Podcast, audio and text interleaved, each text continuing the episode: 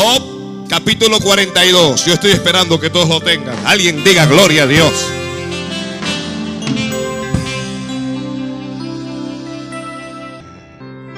¿Ya lo tiene? Que si lo tiene. Leemos en nombre de Jesús. Dice así. Respondió Job a Jehová y dijo, yo conozco, alguien diga, yo conozco que todo lo puedes y que no hay pensamiento que se esconda de ti. ¿Quién es el que oscurece el consejo sin entendimiento? Por tanto, yo hablaba lo que no entendía.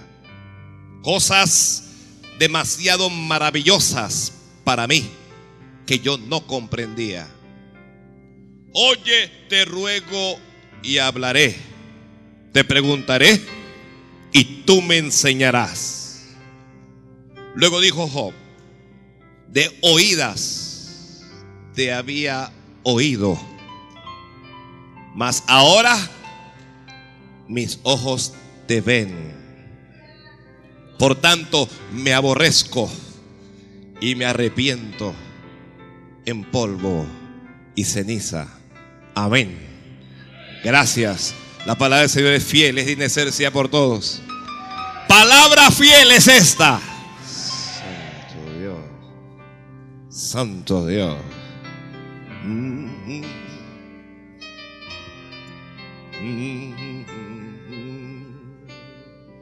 Alguien glorifique al Señor. Mi alma tiene del Cristo vivo. ¿Qué cosas dice este Job? Dice, de oídas te había oído, mas ahora, mas ahora mis ojos te ven. ¿Cuántos quisieran ver al Señor? Oye, cuidado, eso es peligroso. Entonces, vamos a hablar un poco de esto. Escribe usted como título, Viendo a Dios. Mm, santo Dios. ¿Cómo vamos a llamar este mensaje? Viendo a Dios, viendo a Dios, viendo a Dios.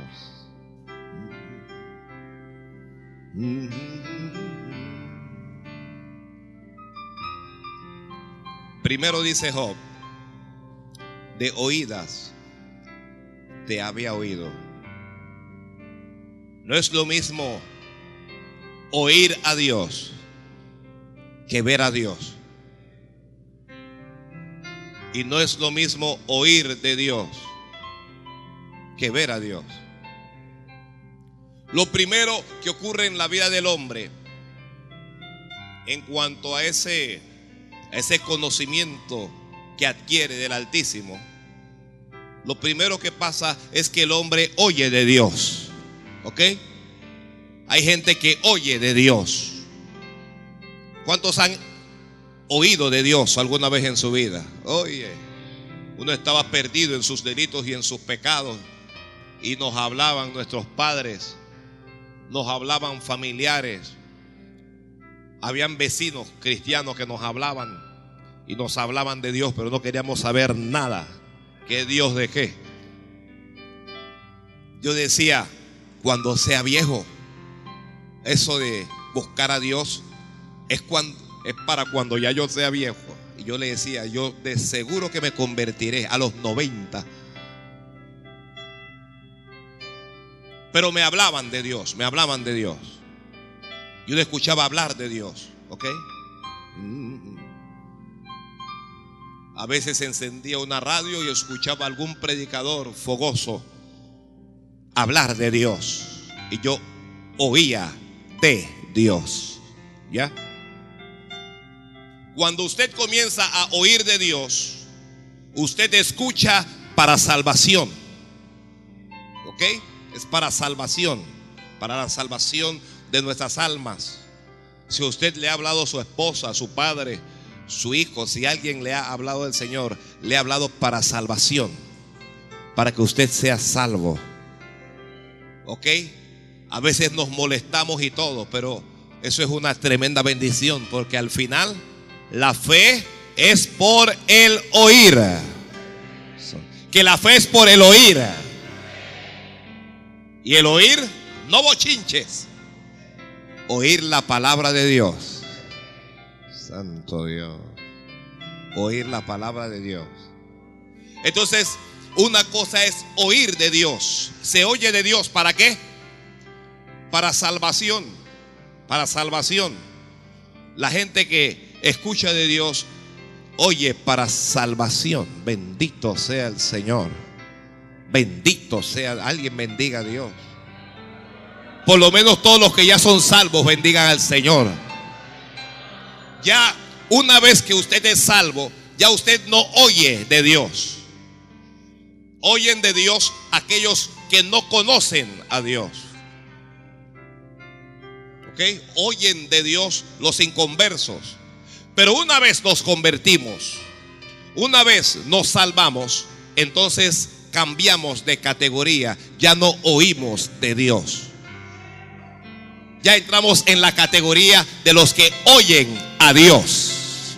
No sé si hay, si hay alguien aquí que oye a Dios. Santo Dios. Santo Dios.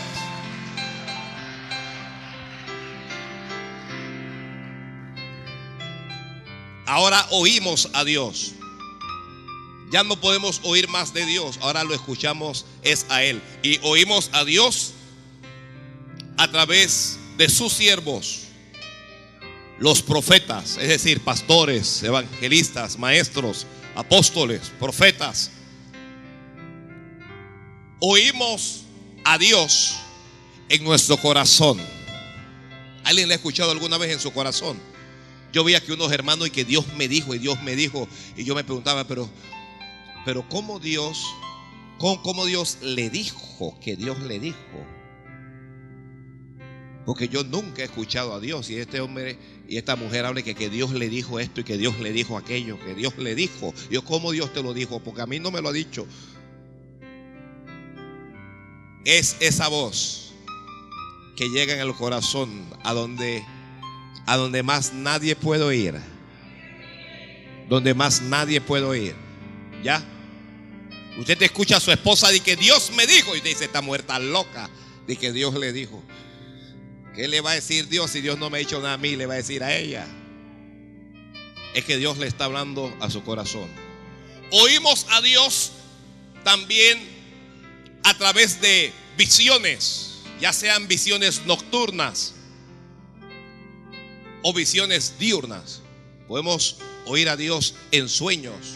¿Alguien ha escuchado a Dios? ¿Alguna vez Dios le ha hablado a alguien aquí en sueños? Dios te visita como le, le pasó a, a Jacob. Salió. Este Jacob era un, era un, un descendiente de la fe, pero era un descendiente que andaba a su manera. ¿Ok? Vivía a su manera. Mire, hay cristianos que, que creen en Dios a su manera y que yo creo en Dios, pero a mi manera. No se puede creer en Dios a nuestra manera. Jesucristo dijo, el que cree en mí, como dicen las escrituras, de su interior correrán ríos de agua viva. Pero es el que cree como dicen las escrituras. No dice que a mi manera y que como a mí me da la gana. No, no, no. ¿Cómo es la cosa? Como dicen las escrituras. De que Dios dice que haga esto, pero yo pienso, yo creo, lo que tú piensas y lo que tú crees no es importante. Lo importante es lo que Dios dice. Porque al final eso es lo que vale. Aló. Que al final eso es lo que vale. Entonces Dios visitó a Jacob. Porque este Jacob era un maleante. Yo le llamo maleante espiritual. Era un maleante espiritual y fue y le robó a su hermano. Le pides prestado a tu hermano y no le pagas. Eres un maleante espiritual. Y hay gente que pide prestado y no paga. Yo no sé. Que mira, el pastor me la está tirando. Es contigo mismo.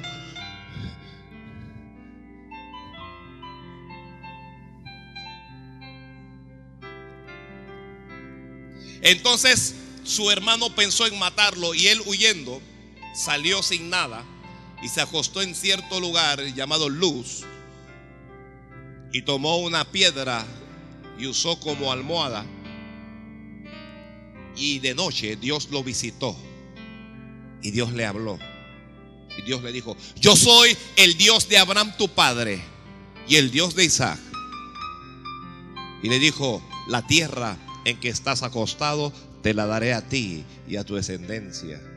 Entonces Dios, Dios le habló y cuando Jacob despierta, Jacob dice, cuán terrible es este lugar, dijo. Jacob dice, Dios está aquí y yo no lo sabía. Yo no sabía que Dios está aquí.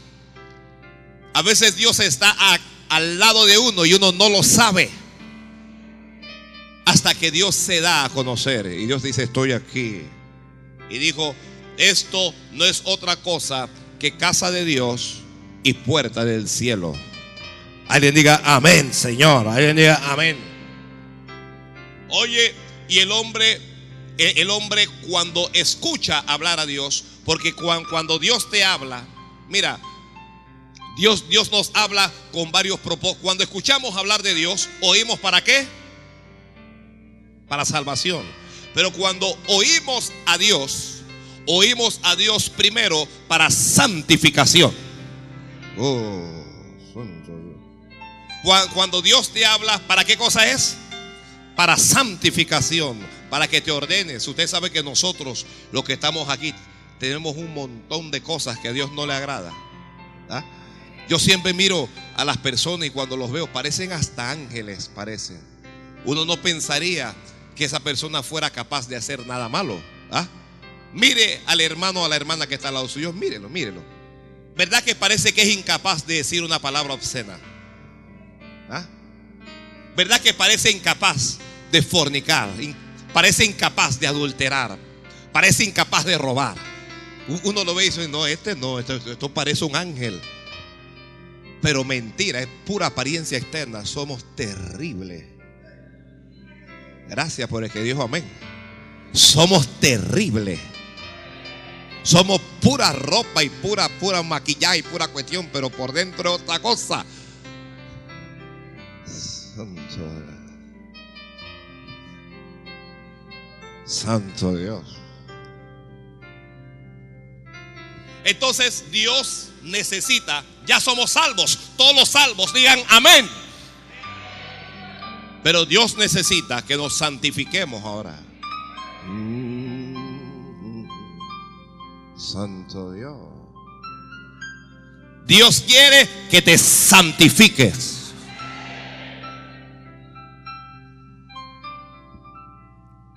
La santidad no es solo en cuanto a pecados sexuales. Porque hay, gente que cuando se le habla de santidad dice, bueno, yo a, a Dios le doy gracias, que ni fornico ni adultero. No, la santidad es integral. Dije, la santidad es integral.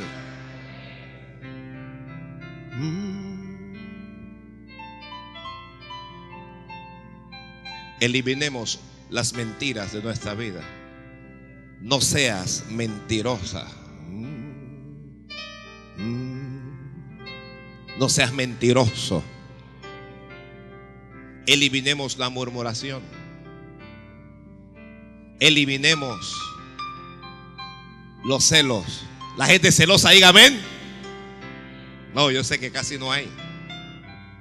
Un hermano sacó a la hermana de la escuela dominical, ese maestro que tú tienes, el maestro era el anciano. Yo veo que ese maestro te mira mucho y tú lo estás mirando a él, tú no vas más para esa clase.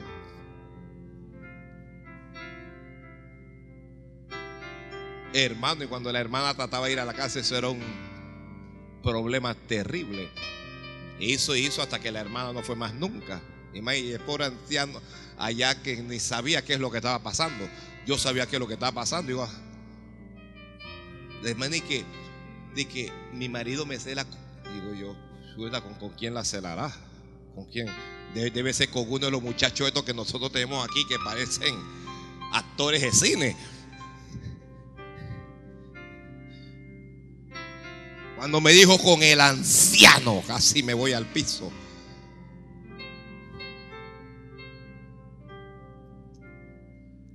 Celos. Usted no ve aquí, pero somos más celosos.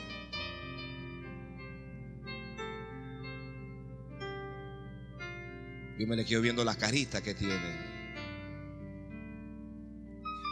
Eliminemos los rencores. ¿Hay gente rencorosa aquí? Una cosa es, mire, cual, cualquiera se molesta en un momento dado y usted se molesta con su hermano y bueno, ok, cualquiera discute con otra persona, pero de ahí a guardar un resentimiento y una cosa y. Y usted, no, no, no, hasta allá no, hasta allá no, hasta allá no. Perdonemos y pidamos perdón. ¿A cuánta gente le cuesta perdonar? Dígame amén. Que Dios le ayude. ¿Y a cuánta gente le cuesta pedir perdón? Dígame.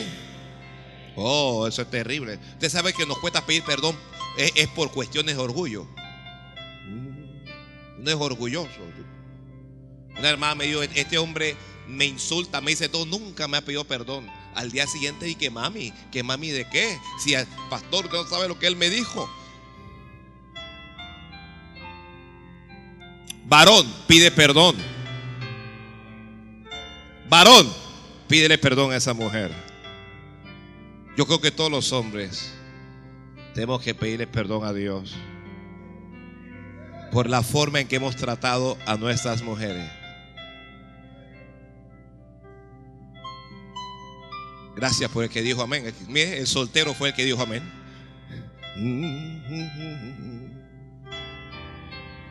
Santo. Oír a Dios es para santificación. Que oír a Dios es para santificación. Ni acá arriba me dicen amén, me hagan decir amén allá abajo.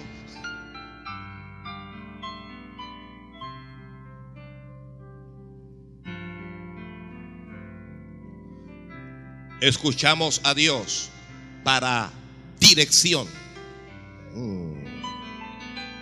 No oímos a Dios solo para santificación, también lo oímos para qué. Oiga, usted sabe la cantidad de decisiones que nosotros tenemos que tomar en la vida desde el momento en que en que tenemos uso de razón y hasta que morimos. Hay que decidir, ¿ok? La decisión más importante, decidir entregar nuestro corazón a Jesucristo. Pero oiga, uno tiene que decidir qué va a estudiar. ¿Ya? Usted no sabe, varios jóvenes me dicen, pastor, eh, no sé todavía qué es lo que quiero estudiar. Tengo como tres cosas que me gustan, pero todavía no sé. Luego, cuando usted logra decir qué es lo que va a estudiar, usted tiene que decidir con quién usted va a pasar el resto de la vida. ¿Ya? Hermana, usted ve que a usted le llegan tres, le llegan cuatro hombres y todos le llegan con palabras bellas, palabras bonitas, le bajan el sol, le bajan las estrellas, mi amor, que esto, que lo otro, que contigo hasta la... Hay que decidir y hay que decidir bien. Porque entonces está la muchacha que este... Y cuando decimos por vista, cuando decimos por lo que vemos, decimos mal. Santo Dios. Y pastor es que se ve bien. Digo, se ve bien.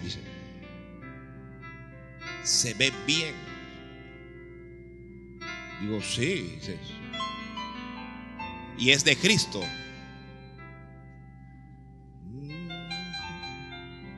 Entonces no está bien.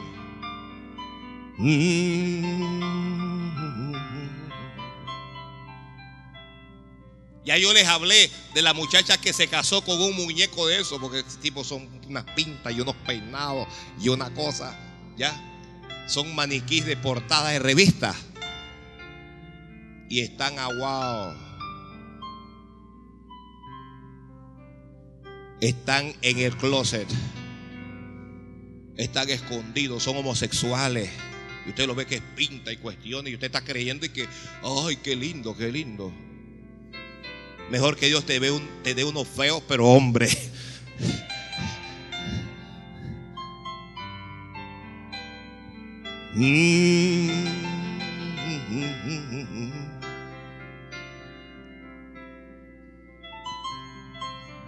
Cuando Dios te habla, Dios te dirige. El que no sabe qué hacer, ore a Dios y Dios le va a dirigir. Dios le va a enseñar qué hacer, cómo hacerlo, con quién hacerlo, cuándo entrar, cuándo salir. Mire, el problema de la mayoría de la gente es que la gente piensa que tenemos un Dios que creó este mundo, que nos puso en él y que se alejó de nosotros y ya no tiene más nada que ver con el mundo. Eso es falso. Dios está muy involucrado en lo que ocurre en este planeta. Y Dios está involucrado en lo que ocurre con nosotros. Y nuestro Dios es un Dios vivo. Es un Dios que habla. Es un Dios que indica, que dirige. ¿Ok?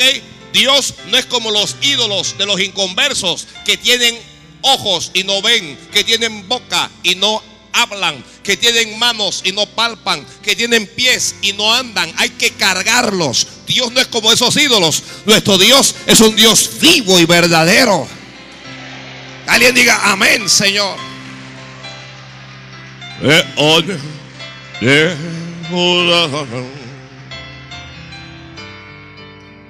Cuando Dios habla, Dios habla para, para, para dirigir a su pueblo. Cuando Dios nos habla, no solo nos habla para santificación y no solo nos habla para dirección, también Dios nos habla para protección. Nosotros tomamos decisiones a veces nosotros mismos que ponen nuestra vida en peligro.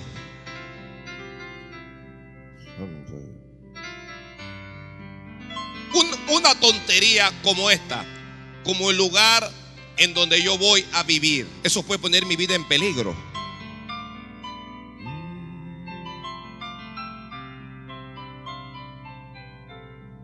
Entonces si usted le habla a Dios y usted le dice, Señor, porque uno llega a la barriada y qué linda la casita y la cosa, qué, bella. Y uno dice, me gustaría vivir en este lugar, pero uno no sabe quiénes van a vivir allí. Ni uno sabe qué cosas van a ocurrir ahí. ¿Ok? Entonces hay que orar a Dios, Señor, dame una casa hacia donde quieres que vaya. Y Dios te va a hablar. Un hermano se iba a mudar de aquí para la ciudad y le dije, varón, ¿por qué te vas a mudar si la nube de Dios está aquí en el sector oeste? Tú te vas a ir y los grandes empresarios todos comienzan a invertir aquí. Te está faltando, le dije. Que no, que yo me voy porque yo no sé qué, que la suegra me queda más cerca y que para cuidar a las niñas y que yo no sé qué. Bueno, el hombre se mudó. Ahora no tiene suegra, ni tiene mujer, ni tiene nada.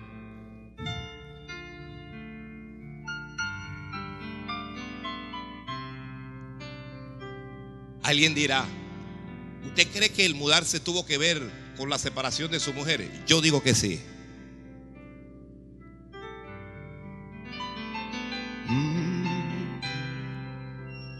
Y tú haces que la luz brille en la noche.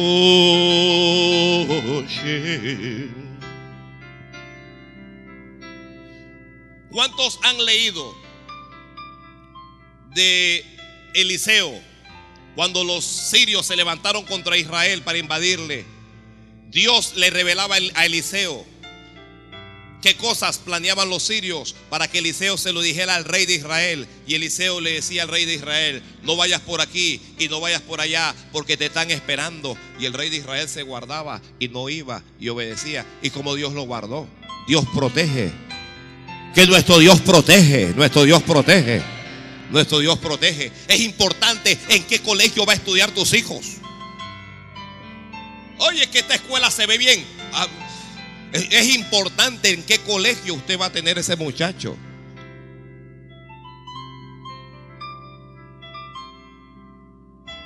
Dios nos habla para protección. Primero dije que Dios nos habla para qué? Santificación. Después dije que Dios nos habla para dirección, para dirigirnos. Luego les dije que Dios nos habla para protección. Y Dios nos habla para bendición, para bendecirnos. Dios nos habla para bendecirnos. Dios nos habla para bendecirnos. La palabra de Dios no trae maldición a la vida del hombre. La palabra de Dios trae bendición. Cada vez que Dios le habló a un hombre o le habló a una mujer o le habló a cualquier persona, Dios le habló para bendecirle. La palabra de Dios nos bendice. Alguien diga amén, Señor. La palabra de Dios me bendice a mí. La palabra de Dios me bendice. Que la palabra de Dios me bendice. Hay innumerables casos en la Biblia en donde Dios habla y cada vez que Dios habló, Dios habló para bendecir, para bendecir, para bendecir. Está el caso de Gedeón. ¿Cuántos recuerdan a Gedeón? Gedeón era un muchacho que vivía en Israel durante un tiempo de crisis, en donde los amalecitas invadían a Israel y le robaban todos los frutos de la tierra y le quitaban todo. E Israel, dice la Biblia, que empobrecía cada día. ¿Ya? Mire, no es de Dios la miseria y la ruina. No es la voluntad de Dios que tú empobrezcas. Puede ser que hayas nacido pobre, pero una vez haces contacto con Dios, vas a salir de esa condición. Yo lo creo, Señor, por eso lo predico. Yo lo creo, yo lo creo, yo lo creo. Yo lo creo y lo digo. Pueda que tú hayas nacido pobre, pero nada indica que tú tengas que morir en las mismas condiciones. Oye, por supuesto que hay que estudiar, que hay que prepararse, por supuesto que hay que trabajar, pero si se estudia, si, si uno se prepara y si uno trabaja y no tiene a Dios, eso no es nada. Pero si tienes a Dios en tu vida, si Dios es parte de tu vida, Dios te va a sacar de la condición en la que naciste. Que Dios te va a sacar de la condición en la que naciste. Yo no estoy hablando aquí de que Dios va a enriquecer a todos y que usted va a tener millones de dólares. Oiga, algunos de ustedes tal vez tendrán millones de dólares. Agárrate de eso. Pero yo digo que todos tendremos para nuestras necesidades básicas. Yo digo que Dios nos va a dar un techo, que Dios nos va a dar alimento, que Dios nos va a dar vestido, que Dios nos va a dar para lo que necesiten nuestros hijos. No es la voluntad de Dios que yo me esté endeudando, deudas y deudas. Hermano, no se endeuden financieras. ¿Hasta cuándo quiere que se lo diga? La única deuda que tiene sentido y por causa del sistema bancario es la deuda hipotecaria. Cuando uno va y uno solicita un préstamo para adquirir una casa, eso tiene sentido. Después de eso, no hace sentido. Y si ya tienes tu casa paga, no seas bruto y no la hipoteques. Santo Dios. Yo creo que Dios le acaba un consejo a alguien. No hipoteques tu casa.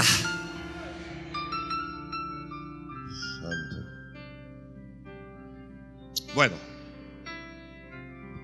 los hermanos se endeudan, entonces tienen una deuda por aquí, una deuda por allá y otra deuda por yo no sé dónde.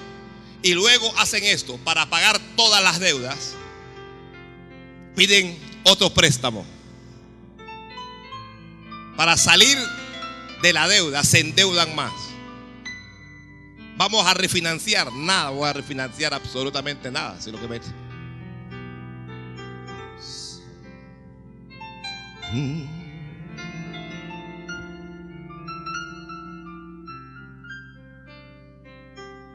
Gedeón sacudía el trigo para esconderlo, para que no se lo robaran los enemigos, los amalecitas.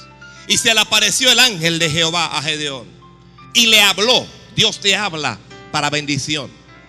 Le dijo, Jehová está contigo, varón esforzado y valiente. Jehová está contigo, mujer.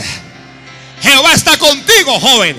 Jehová está contigo, varón. Alguien diga amén, Señor. Si yo sé que yo sé que Dios está conmigo. Le dijo, Jehová está contigo, varón esforzado y valiente. Pero Gedeón dijo, si Jehová está con nosotros, ¿por qué no está aconteciendo todo esto? ¿Por qué vivimos en pobreza? ¿Por qué permite que nuestros enemigos nos roben? ¿Por qué el Señor, dónde están todos sus milagros y todas sus maravillas? Y el ángel le dijo, yo vine para hablarte, para que veas la gloria de Dios. Yo vine para hablarte. Cuando Dios me habla, mi condición cambia. Alguien diga amén. Cuando Dios me habla, mi condición cambia. Cuando Dios te habla, tu condición cambia. Cuando Dios te habla, cambia tu condición. Cuando Dios te habla, cambia tu condición. El que está en el piso, el que está derrotado, comienza a levantarse. El que ya no puede caminar, comienza a caminar. El que se siente vencido, se convierte en un vencedor. Cuando Dios te habla, tu condición cambia. ¿Cuántas veces nosotros entramos aquí desanimados y derrotados? ¿Cuántas veces usted entró por una de esas puertas pensando que ya no podía más? Y Dios te habló, y Dios te dio una palabra, y Dios te habló al corazón, y la condición cambió en ese preciso momento. Santo Dios. Alguien bendiga a Dios. Cuando Dios nos habla, nuestra condición cambia.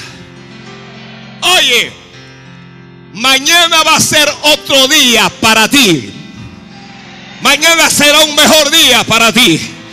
Mañana será un día nuevo. Va a ser un día de bendición. Pastor, ¿y usted cómo sabe eso? Yo lo sé porque Dios te está hablando en este día. Y Dios te habla para bendición. Amén, Señor. Alguien diga amén.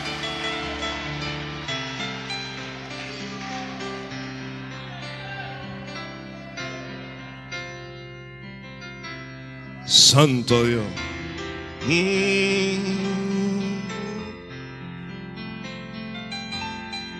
Tu condición va a cambiar para mejor. Aquí hay gente que estaba deprimida. Esa depresión se va de tu vida. Aquí hay gente que estaba angustiada. Esa angustia va a terminar. ¿Por qué? ¿Cómo es eso, pastor? Es que Dios te está hablando y te está diciendo algo. Estoy contigo. El ángel le dijo a Gedeón, Jehová está contigo, Jehová está contigo. Jehová está contigo, Jehová está contigo, Jehová está contigo, Jehová está contigo, Jehová está contigo. Si estás enfermo en medio de esa enfermedad, Jehová está contigo. Si tienes deuda, Jehová está contigo. Si tus hijos están en problemas, Jehová está contigo. Te despidieron del empleo, Jehová está contigo. Estás perdiendo la casa, Jehová está contigo. Tienes problemas en el matrimonio, pero Jehová está contigo.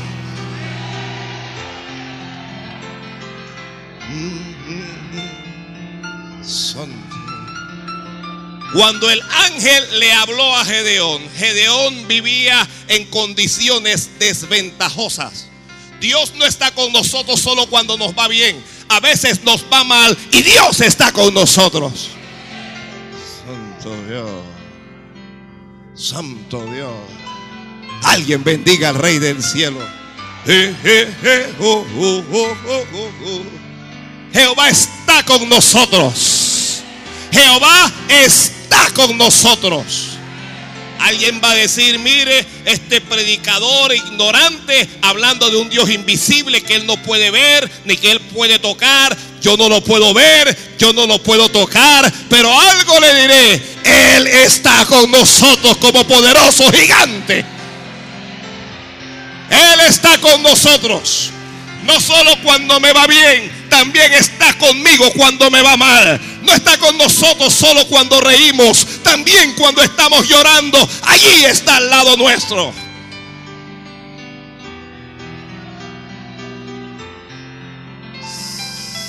Santo Dios, Santo Dios, Santo Dios. Jehová está conmigo. Alguien dígalo, Jehová está conmigo, Jehová está conmigo, Jehová está conmigo. Jehová está conmigo. Oye, tienes un cáncer que te está matando, pero Dios está contigo. Dios es más que el cáncer. Dios es más que la enfermedad. Dios es más que lo que dicen los médicos. Dios es más que el tumor. Dios es más que la presión alta. Dios es más que el problema del corazón. Dios está con nosotros.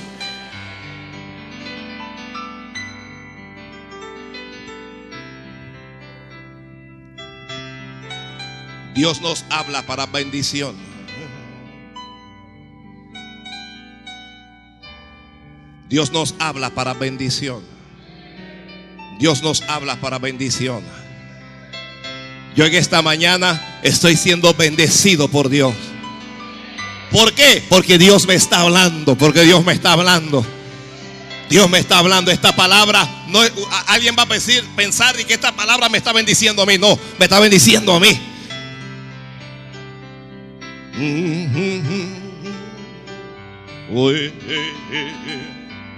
La tienes tú.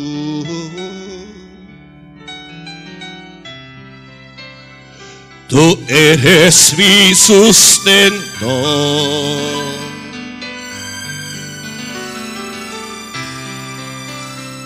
Y tú mi creador.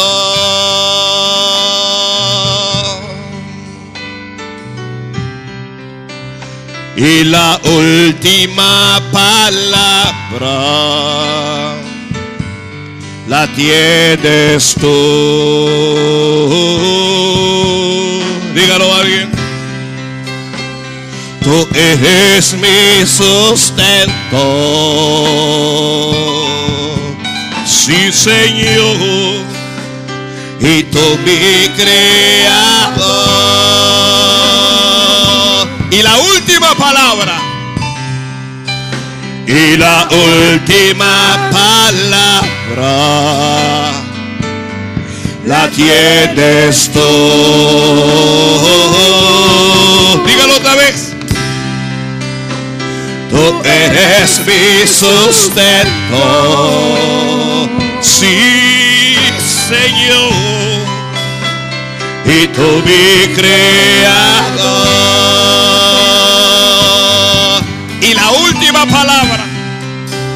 Y la última palabra la tienes tú. La tienes tú. Haz que brote en mí Tu respuesta, oh Dios.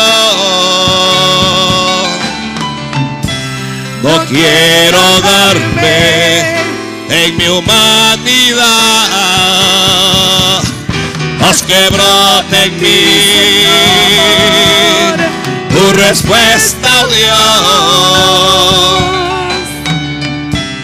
No quiero darme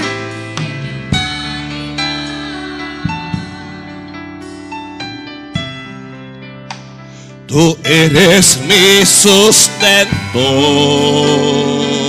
Yes, Y tú mi creador. Y la última palabra. Y la última palabra. La tienes tú. La tienes tú. Una última vez, dígalo. Tú eres mi sustento.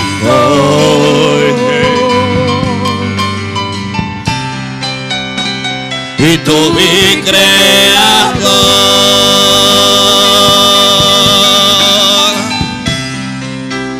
Y la última palabra.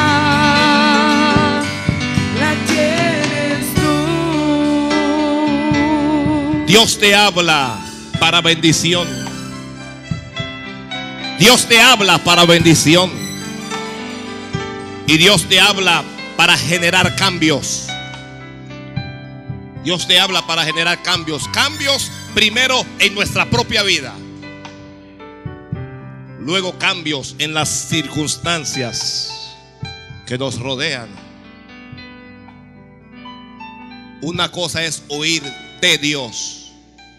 Otra cosa es oír a Dios. Cuando oímos a Dios, estamos en contacto con Él. Estamos en sintonía. Cuando oímos a Dios, cosas van a ocurrir en nuestra vida.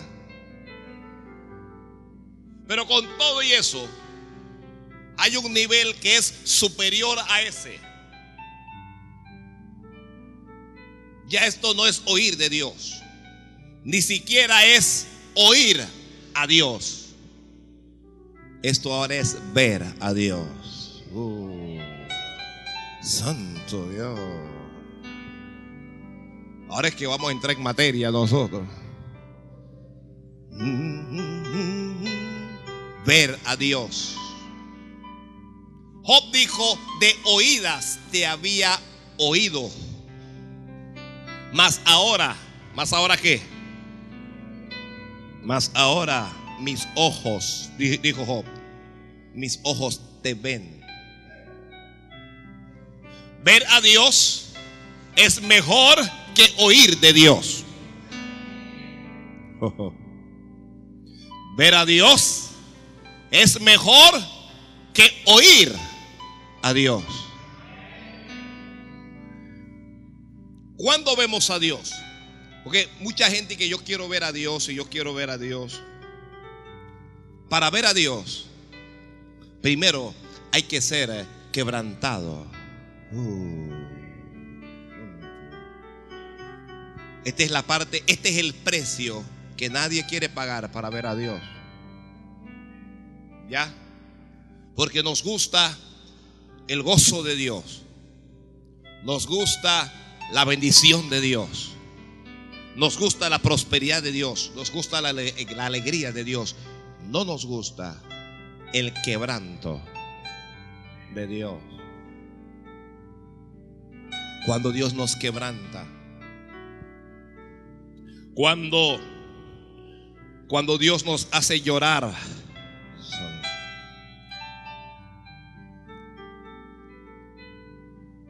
Nadie va a ver a Dios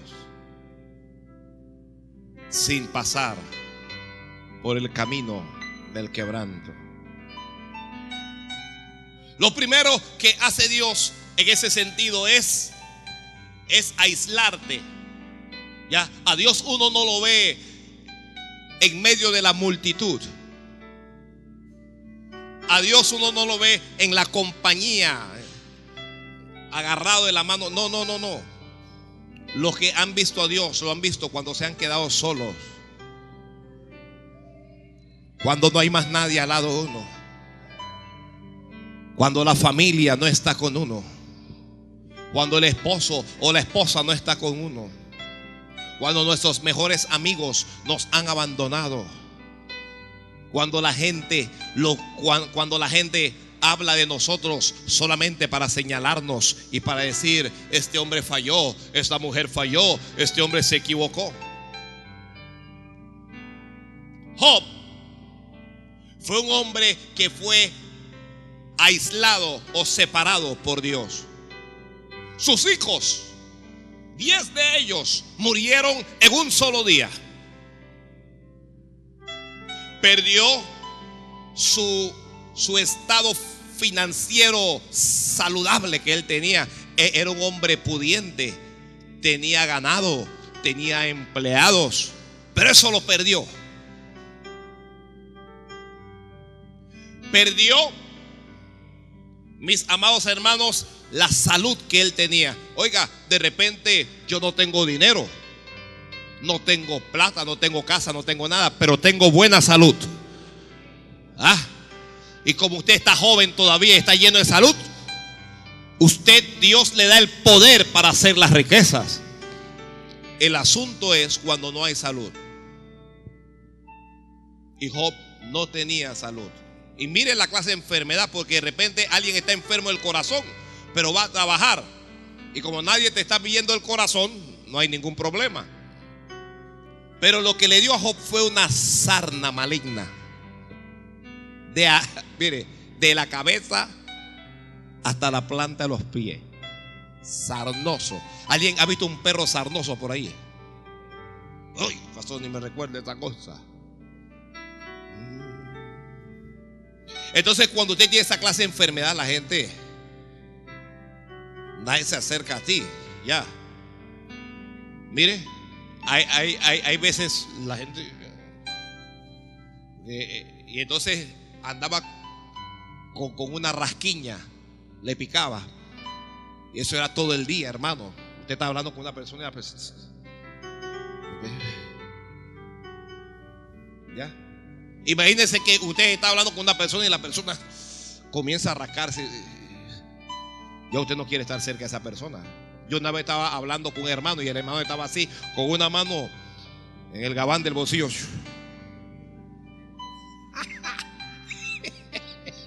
Yo pensaba que había un demonio en ese bolsillo.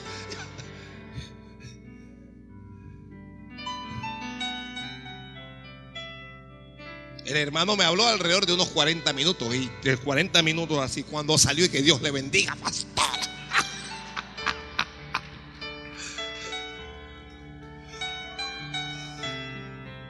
Para que usted sepa por donde un pastor tiene que pasar.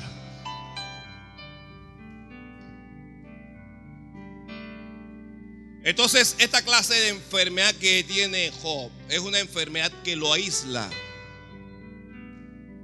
de los demás. La gente se separa de él. Vinieron tres de sus mejores amigos. ¿Sabe para qué vinieron? Para acusarlo y decirle, tú estás mal. Estos males te han venido por algo.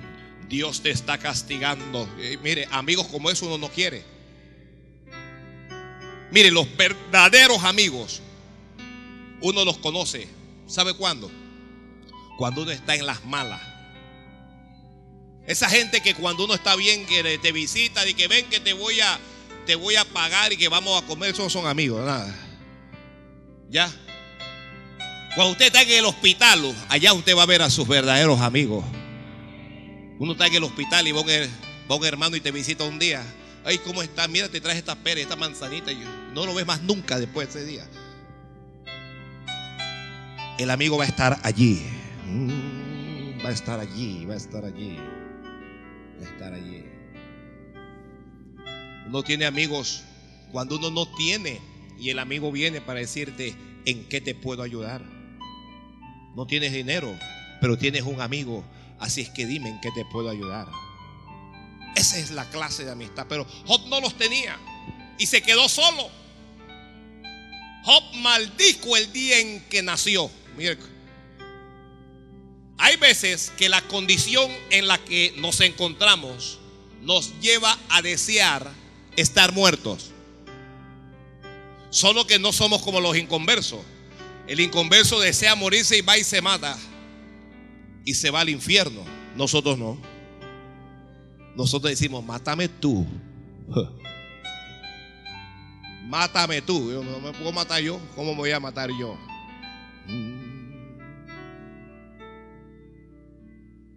Job quedó solo. Si te sientes solo, si te sientes sola, tal vez es Dios que te está aislando. ¿Me escuchó eso alguien?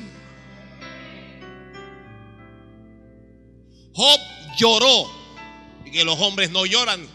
Son esos padres, esos padres machos, tiempo de, de, los mexicanos, machos. Y que, que, a los niños que no llore, aguante como hombre.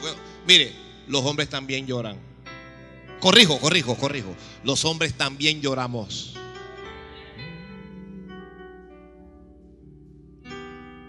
Y cuando usted es muy macho, cuando usted es muy macho, entonces Dios te coge y, y comienza a quebrantarte.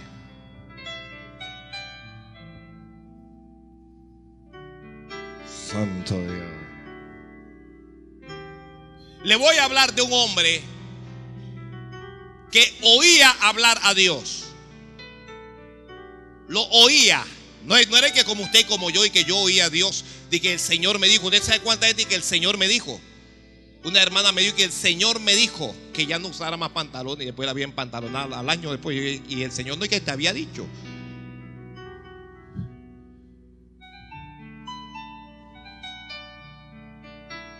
Un hombre a quien Dios le hablaba. ¿Sabe usted quién fue? Isaías. Nadie duda que este hombre Dios le hablaba. Este hombre tenía un amigo que admiraba y quería. Un rey a quien él aconsejaba que se llamaba Usías. Usías muere eh, en circunstancias no deseadas por el profeta. Y, cuando Usías muere, Isaías se desanima, se desanima tanto Isaías. Ya no quiere, ya no, no quiere profetizar, ya no quiere hablar.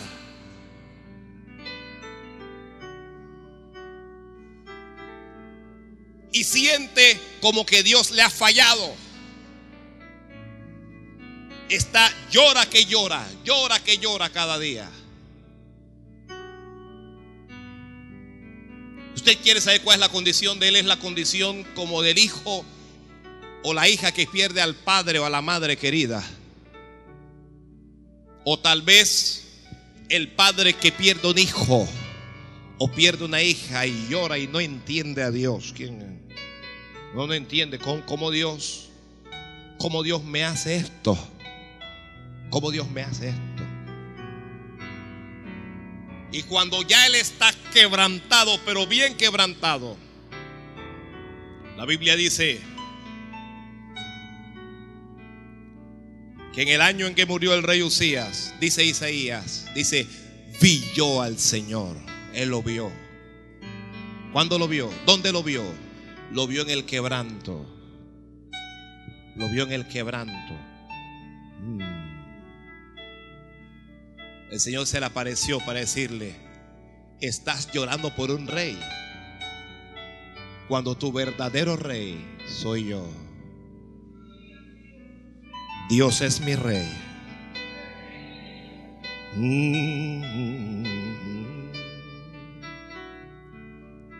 Él dice, vi al Señor sentado en un trono, lo vi que su trono era alto y sublime. ¿Alguien me está escuchando? Cuando nosotros vemos a Dios, dejamos de ver problemas. Cuando vemos a Dios, dejamos de ver las situaciones que nos hacen llorar. Cuando vemos a Dios, dejamos de sufrir. El que camina viendo a Dios se quebrará, o más bien se quebrantará, pero por estar en la presencia del Señor. La mujer a la que el esposo abandonó, cuando ve a Dios, ya su esposo no es tan importante, porque lo está viendo. El marido a quien su mujer abandonó, que no quiere vivir, que no quiere seguir, cuando ve a Dios, entiende que Dios es más grande que cualquier cosa que hay aquí en la tierra.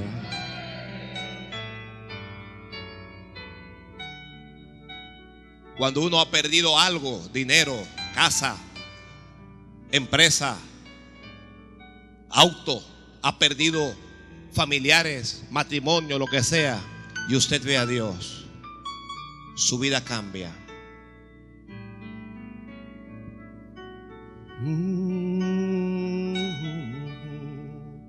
Vemos a Dios en medio del quebranto. Por eso es que cuando la gente comienza a llorar, Dios no siente lástima de ellos. Estoy llorando, que pastora, estoy sufriendo. Dios se va a mostrar a esa persona en breve. Pastor, que no sé qué hacer.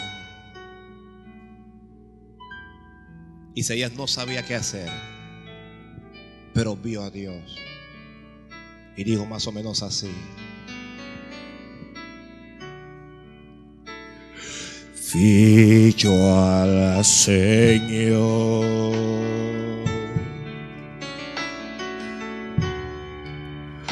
En un trono alto y sublime.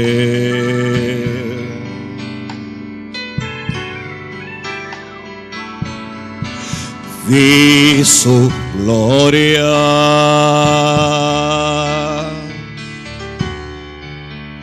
que llenaba el templo.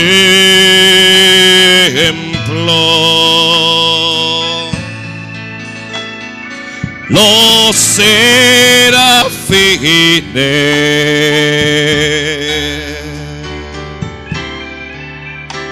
rodeaba su trono.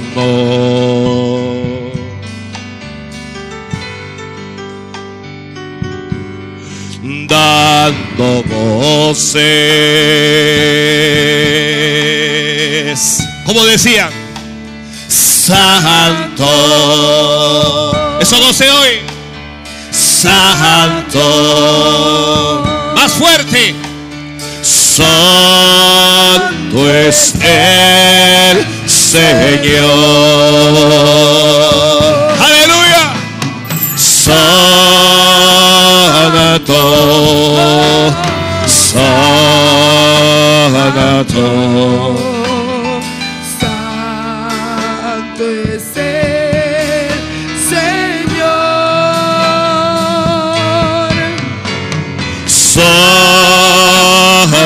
Santo. Santo.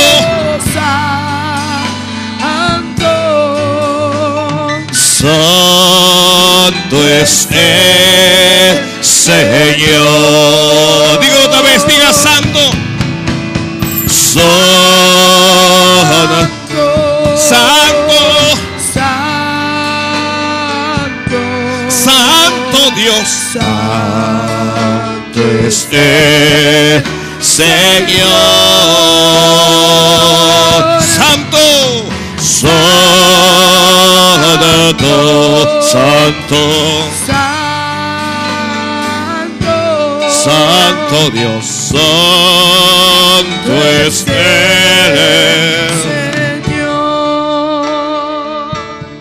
Cuando Isaías vio a Dios,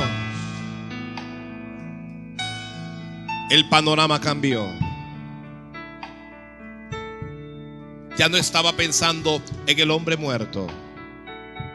Ahora tenía una, escuchó una conversación en el cielo. Pensaba, me voy a morir porque he visto a Dios. Y dice que un carbón encendido tocó su boca. Y la voz le dijo, tus culpas han sido quitadas y tus pecados perdonados. Y luego él entendió que lo que Dios quería para él era que le sirviera. Porque cuando vemos a Dios, no solamente ca- cambia la circunstancia que estamos llorando, que estamos sufriendo, cambia nuestra forma de pensar.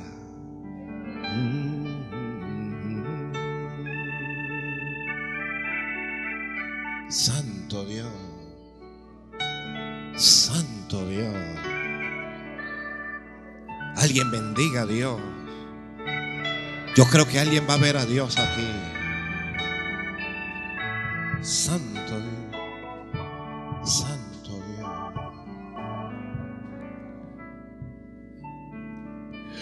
Entonces dije.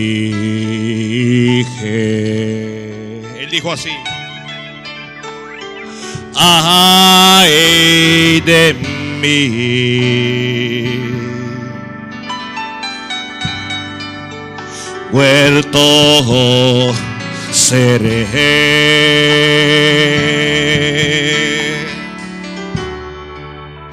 Pues he visto al rey.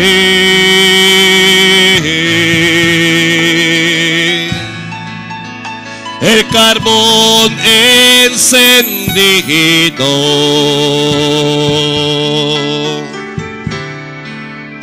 Mis labios tocó.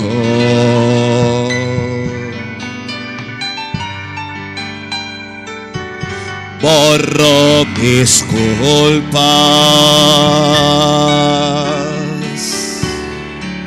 y mis pecados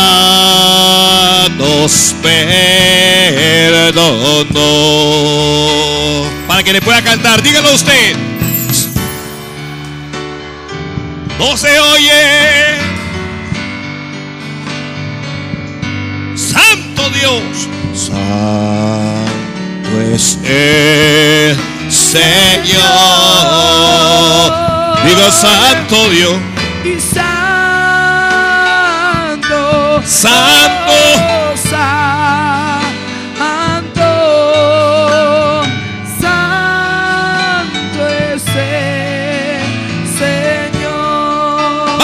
vez. Todo santo. Santo, Santo, santo, santo Dios. santo es el Señor. Santo, santo,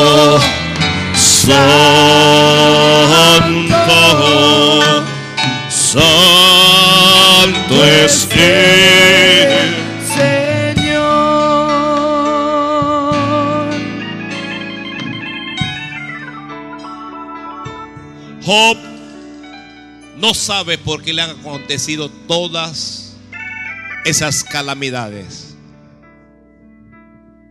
A veces las cosas malas no nos ocurren porque estemos mal. A veces las cosas malas nos ocurren para que veamos a Dios. Porque las cosas buenas a veces nos impiden ver a Dios. ¿Dónde estaríamos la mayoría de nosotros? La mayoría de los que estamos aquí, si fuéramos millonarios. ¿Dónde estaríamos? ¿Estaríamos acaso sentados en una iglesia escuchando la palabra del Señor? Probablemente alguno. Pero la mayoría no estaríamos aquí. La mayoría no estaríamos aquí. Si Dios no nos hubiera traído a Él con cuerdas de amor, ¿a dónde estaríamos? Job no vio a Dios mientras estuvo quejando. Si alguien está escribiendo, escriba, en las quejas no veré a Dios. El que se la pasa quejando y quejándose no va a ver a Dios. Usted no va a ver a Dios quejándose. Mire, dele gloria a Dios por todo. De gloria a Dios por todo. Perdió un empleo, de gloria a Dios. Hermano, perdió algo, dele gloria a Dios. Está enfermo, dele gloria a Dios. Está en victoria. Mire, de gloria a Dios por todo. Aprendamos a dar gloria a Dios por todo. En la queja, la gente que se la pasa quejando y maldiciendo y maldiciendo. No maldiga, no maldiga. No maldiga, hermanos. No hable de maldiciones. No, no hable como los inconversos. Los inconversos dicen, estoy salado, no tengo suerte, yo nací, yo no sé. Mire, los hijos de Dios no podemos estar salados. ¿Sabe usted por qué? Porque nosotros somos el sal de la tierra. Nosotros somos la sal de la tierra. ¿Qué salado de qué? Nosotros no dependemos de suerte. No, nosotros no, no, no, no dependemos de lotería eh, o, o- de baños como hacen los inconversos que van a comprar lotería y que compran las siete potencias y yo no sé qué y prenden incienso para la suerte. Nosotros no necesitamos nada de eso. Nosotros no necesitamos de Walter Mercado, ni de Lita, ni ningún demonio de eso. No- Nosotros no necesitamos de nada de esa cosa. Nosotros no necesitamos que ningún babalao venga para decirnos que, que- tenemos mala influencia, que necesitamos nada. No, nada de eso. Nosotros para ganar no necesitamos de ningún pulpo.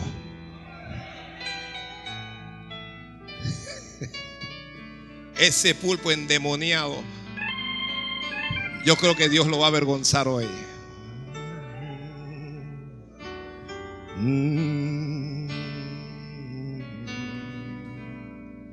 Santo es el Señor. Santo, Santo, Santo es Él.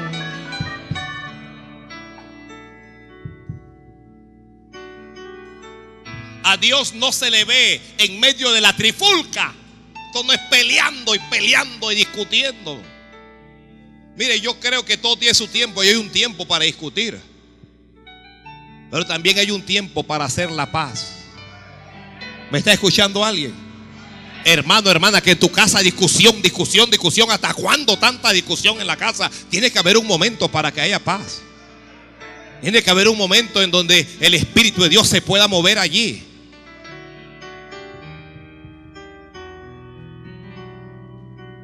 No se ve a Dios en, en la lamentación. Se ve a Dios en medio de la oración. Pastor, ¿cómo puedo ver a Dios? ¿Cómo puedo ver a Dios? Hijo, comience a orar. Vemos a Dios no cuando abrimos los ojos físicos, sino cuando los cerramos. Vemos a Dios no cuando estamos parados, sino cuando nos arrodillamos. Ahí es cuando uno comienza a ver a Dios. Vemos a Dios no con las manos caídas, sino con las manos levantadas. Vemos a Dios por medio de la fe. Cuando uno tiene fe de verdad, uno va a orar. Yo le he hablado tanto a esta iglesia de oración. Afortunadamente hay un grupo importante que le ha creído a Dios. Pero también debo decir que hay otro grupo importante que no ha entendido el secreto de la oración. Que no sabe que su victoria está en la oración. Que no sabe que en el altar está su protección. Que ahí está su bendición. Que ahí está todo. No lo entiende. Pero lo entenderá en algún momento. Aquí hay cristianos que son más vivos que otros. Aquí hay cristianos que no le interesa con lo que diga el pastor, ni le interesa con nada ni con nadie. Pero les interesará. Les interesará tarde o temprano. Porque Dios avergüenza al altivo, avergüenza al soberbio y da gracia al humilde. Aló. Vemos a Dios. Pastor, ¿cómo puedo ver a Dios? Vemos a Dios en los ayunos. Vemos a Dios ayunando, buscando el rostro del Señor. Ayuna. Aquí hay ayuno cada martes, cada viernes. Un ayuno que no es ayuno. ¿Quién, quién dice que ayunar es orar de las 8 de la mañana hasta el mediodía? Eso no es ayuno realmente. Pero es algo, es algo.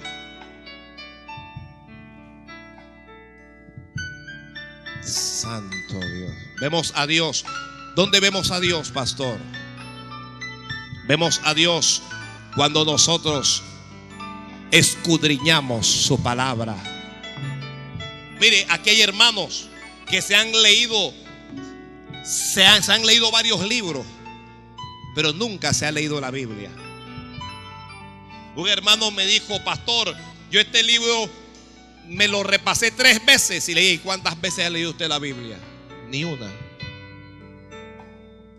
Porque no entendemos que aquí es donde está nuestra vida, nuestra bendición. Aquí está nuestra dirección. Vemos a Dios cuando tenemos un corazón humilde y nos humillamos. No importa quién tú seas, ingeniero, arquitecto, doctor, científico de la NASA, no importa lo que seas. Cuando vas delante de Dios, solo eres polvo. Solo eres barro. Cuando uno va delante de Dios, no va el arquitecto tal, o el doctor tal, o, o, o, va el ingeniero tal, no va el licenciado tal. Cuando va donde Dios, va un hombre humilde, va un hombre sencillo, Señor. Ayúdame. Humíllate. Nadie es grande. Delante de Dios no hay grande. El grande es Él. Vemos a Dios en medio de la adoración.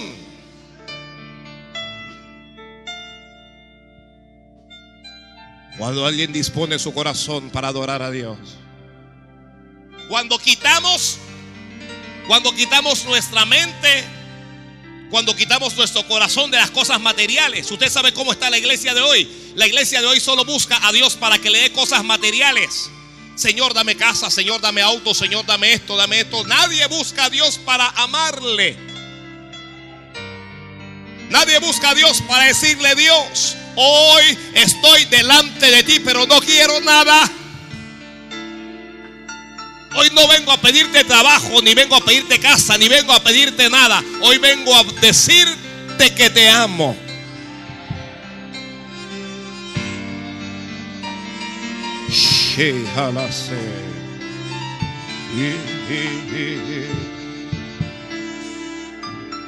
Otra vez la iglesia tiene que volver a ser lo que era al principio. Una iglesia que amaba a Dios y que no se fiaba en las cosas del mundo.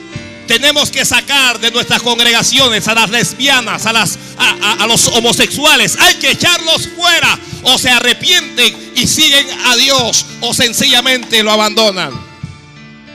Otra vez tenemos que echar fuera de nuestras congregaciones al adulterio, tenemos que echar fuera la fornicación, tenemos que echar fuera la avaricia y tenemos que volvernos a Dios, entonces lo vamos a ver.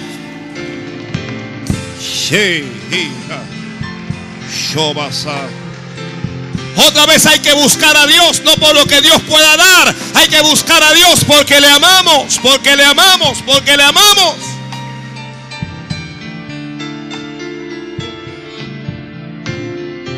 Tenemos que echar fuera la arrogancia de la iglesia. El orgullo de la iglesia hay que echarlo fuera. Eh, Otra vez tiene que aparecer la mujer con su frasco de perfume.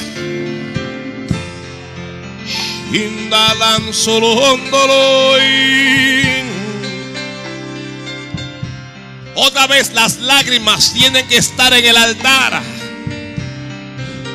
Las lágrimas que son perfumes para Dios tienen que regar el altar. Cristo te adoro.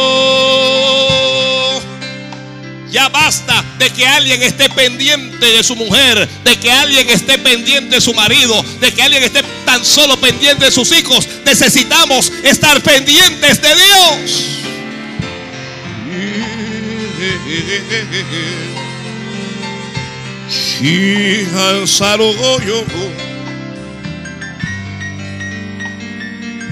Job estaba llorando, pero en algún momento Job entró en razón. Estaba maldiciendo Job, pero entendió que no había nacido para maldecir. Había nacido para adorar de la iglesia tiene que desaparecer las divisiones, los pleitos, las contiendas, las rencillas que hay en la iglesia. Eso tiene que desaparecer.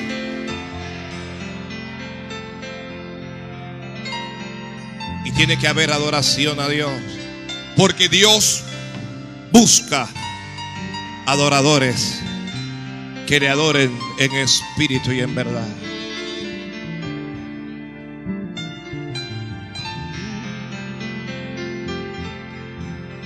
Job dijo, yo hablaba cosas demasiado maravillosas para mí. Job dijo, hablaba lo que no entendía.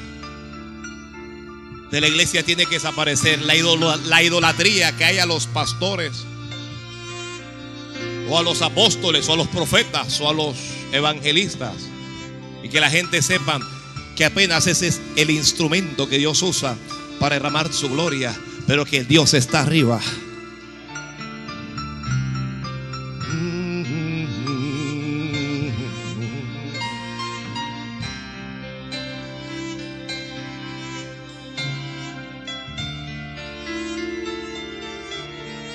Job comenzó diciéndole a Dios, yo conozco que tú todo lo puedes.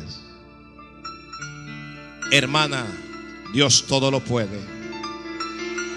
Él puede cambiar tu realidad. Varón, Él puede cambiar tu circunstancia. Joven, Él puede cambiar tu situación.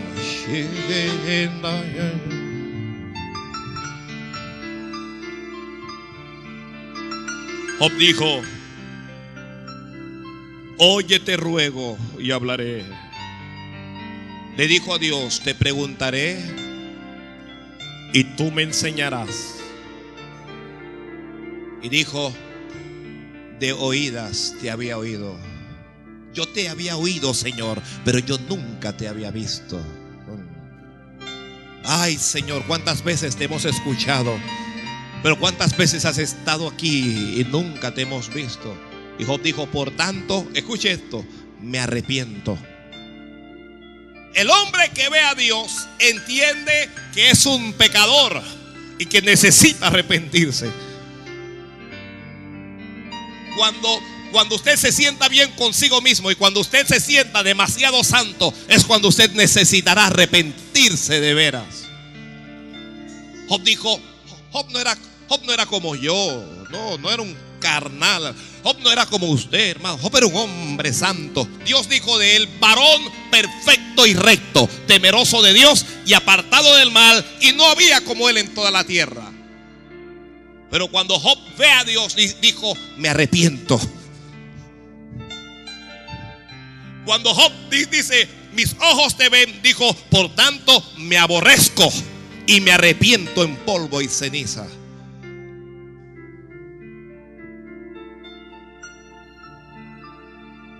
Yo necesito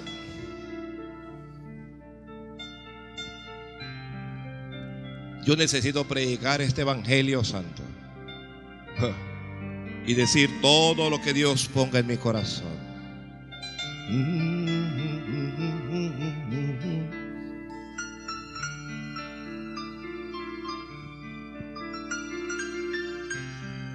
Yo sé si habrá alguien que le diga a Dios, me aborrezco, Señor. No me gusta lo que soy, sino que me gustaría ser lo que tú quieres.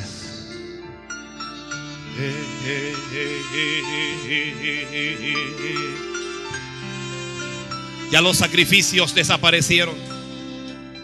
Para el tiempo los patriarcas, los patriarcas sacrificaban a Dios. Ya la gente no quiere sacrificar nada para darle al Señor. No queremos sacrificar nuestro estilo de vida. No queremos sacrificar nuestra forma de pensar. No queremos sacrificar nuestra forma de vestir. No queremos sacrificar nuestra música. Amamos al mundo, pero amamos también a Dios. Y estamos aquí con esta hipocresía religiosa.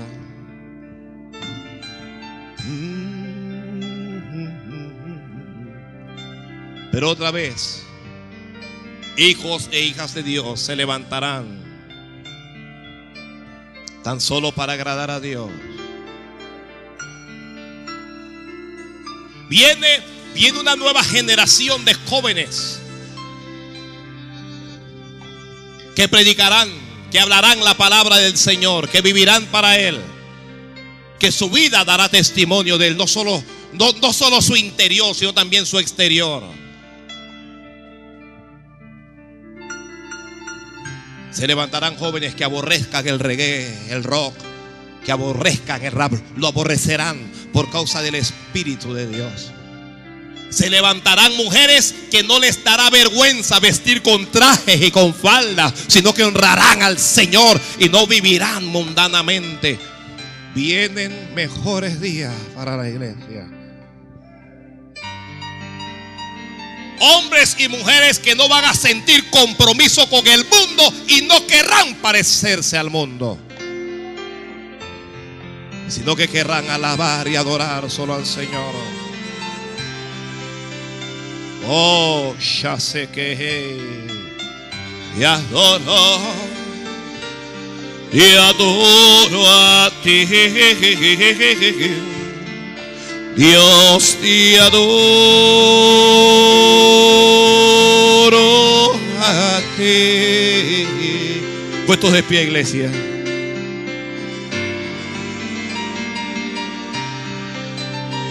de oídas te había oído, mas ahora,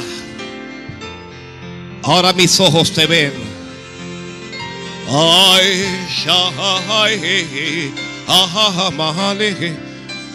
yo quiero orar por alguien que diga, Señor, yo no solo quiero oírte, yo también quiero verte. Yo quiero orar por alguien que quiera pasar al altar a decirle, Dios mío, me aborrezco y me arrepiento. Perdóname. El altar está abierto para alguien que quiera pasar a decirle a Dios, yo solo quiero agradarte, yo solo quiero vivir para ti. Cristo te adoro.